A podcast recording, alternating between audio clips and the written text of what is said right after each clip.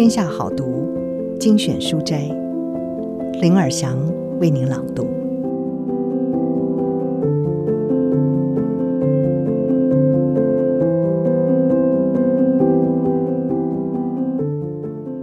今天要为您朗读的是《数据的商战策略》，作者是阿里巴巴前副总裁车品觉。车品觉可以说是数据化思考第一人。未来趋势观察家，最早将大数据运营与管理引入电商，丰富的数据实战经验，对大数据未来趋势有着独到的见解。现在是红杉资本中国专家合伙人。他出生于香港，在英国、澳洲、美国等地接受教育，清华大学经营管理学院及欧洲工商管理学院双硕士。在二零一零年到二零一六年，先后任职于支付宝、淘宝，并且担任阿里巴巴集团副总裁及首任的数据委员会会长。期间开发多个数据产品，建立全新的数据治理体系，成功带领阿里巴巴转型成为数据公司。曾经担任汇丰银行 IT 部高级管理人员，香港电讯 PCCW 产品经理。微软产品总监、eBay 产品总监，以及敦煌网首席产品官，创立世界第一家跨境交易的 B to B 电子商务平台。车秉觉，他曾经以一个小时三千美元上德意美国大数据专家安卓雅斯韦斯案的课。以下的书斋就是作者眼中的韦斯案。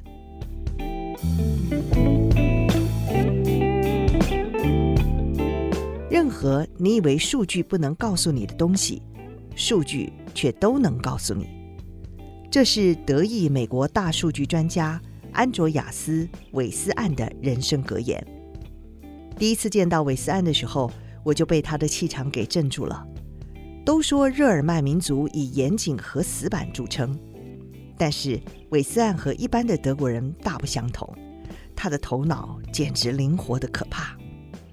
我与韦斯案是在欧洲工商管理学院念书的时候认识的，他是我的其中一位老师，也是大数据领域的大师级人物。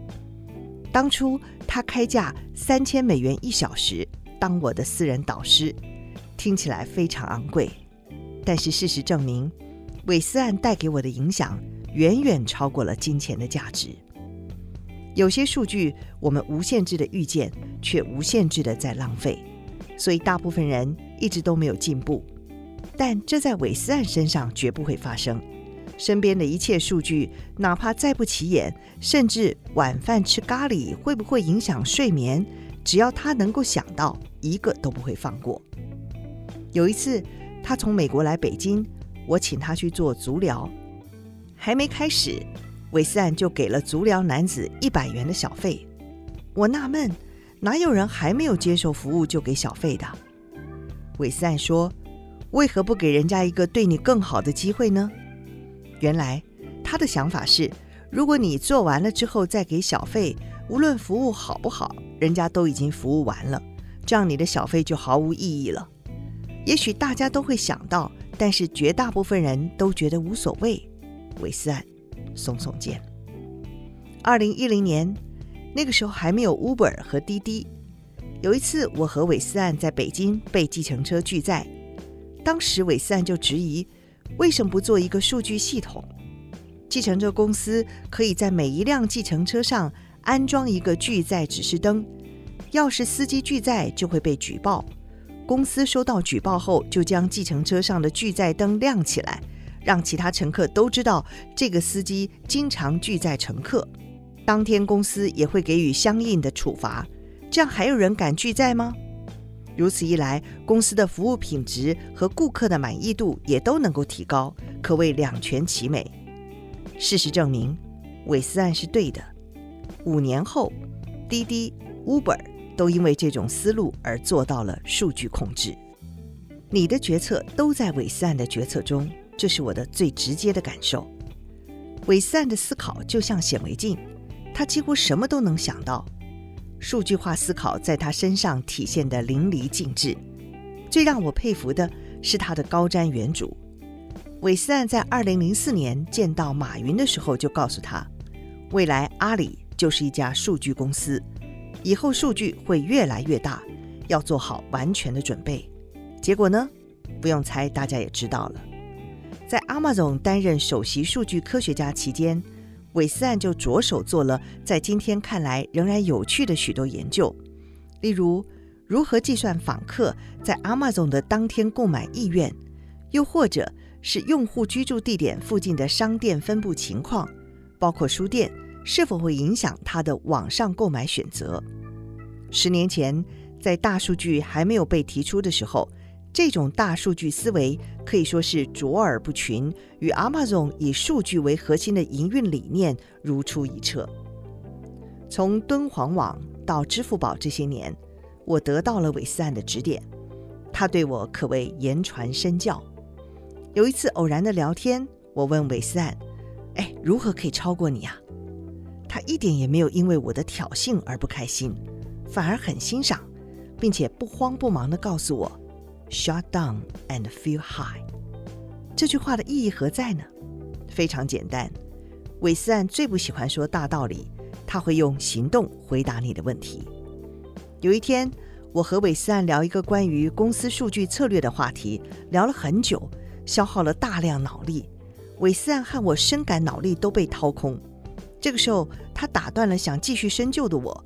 他说：“品觉，我们旗鼓相当，咱们俩都累坏了。”现在咱们去公司的花园里走走，每个人都走十五分钟，然后再回来聊。为什么聊到最关键的时候要去散步呢？我表示不解。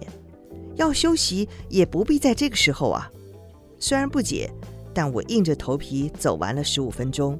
回来我就问他：“魏斯安老师，刚才怎么可以在聊到最关键的时候出去散步？虽然很累了，但是我们都很有热情，不是吗？”韦斯对我说：“不不不，品觉，你很心急，这不假。你的大脑早就亢奋了，我不能够用你疲劳的大脑来应对这个关乎公司命运的话题，你懂我的意思吗？任何正常人都不可能一直保持亢奋的状态，这个状态类似一条曲线，具有不间断的波段性。韦斯案教我学会抓住亢奋的状态，然后拒绝干扰。”百分百的投入，在这个时候，你的大脑就如保时捷一样开始飞驰，神来之笔往往就在这个时候出现。可能是物理学家出身的关系，韦斯案会时刻关注每件事情收发资讯的前后变化，哪怕发一条短讯，他都会想如何让接收的人跟着他的思路去反应。他说：“经过内化才是自己的。”记得他有一个习惯。这个习惯也让我颇为受益，给我引以为傲的数据化思考添上了浓厚的一笔。你有没有过从书本中找到答案后豁然开朗的感觉？当时你一定很嗨，但是事后又一切照旧。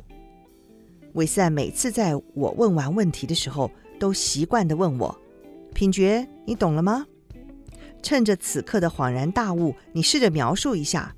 你以前是不是做过类似的事情，甚至是同样的事情？我懵懂的看着他，肯定会啊。韦斯安耸耸肩，但是你从来就没有深度思考过，是吗？我茅塞顿开，顺着思路琢磨，终于知道了他的意思。是的，我们在恍然大悟的时候总是很开心，终于懂了，原来是这样的。但是你知道了。就是你的了吗？未必，我们往往缺乏一个过程。什么过程？反思？不，反思只是基础，是非常表面的步骤。我们真正要做的是内化。反思是你对一件事的感受，但感受远远不够。举个例子，二零一零年我刚去阿里的支付宝。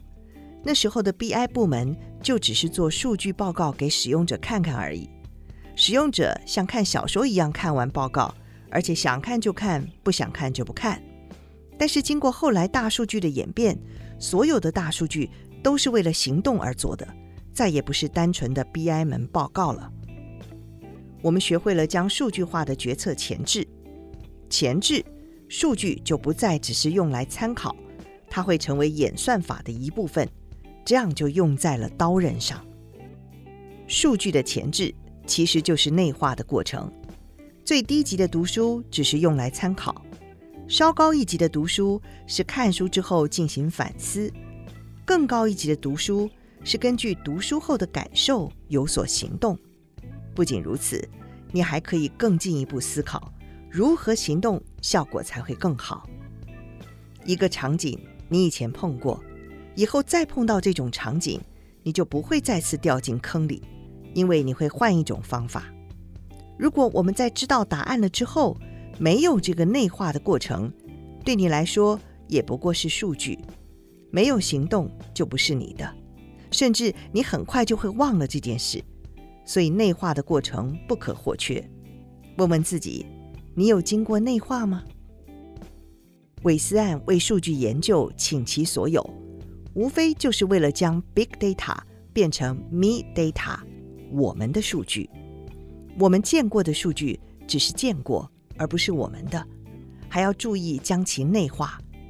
之所以将韦斯案称为数据怪杰，就是因为他总能想我们所不会想。不能想。我以前一直把一个人成功的境界分为觉和悟两个境界，悟太远，我深感还没有达到。但是我认为，透过学习内化，我应该已经达到觉的境界。达到觉的境界之后，你的人生就可能会出现飞跃。以上好读，摘自《天下杂志》出版《数据的商战策略》。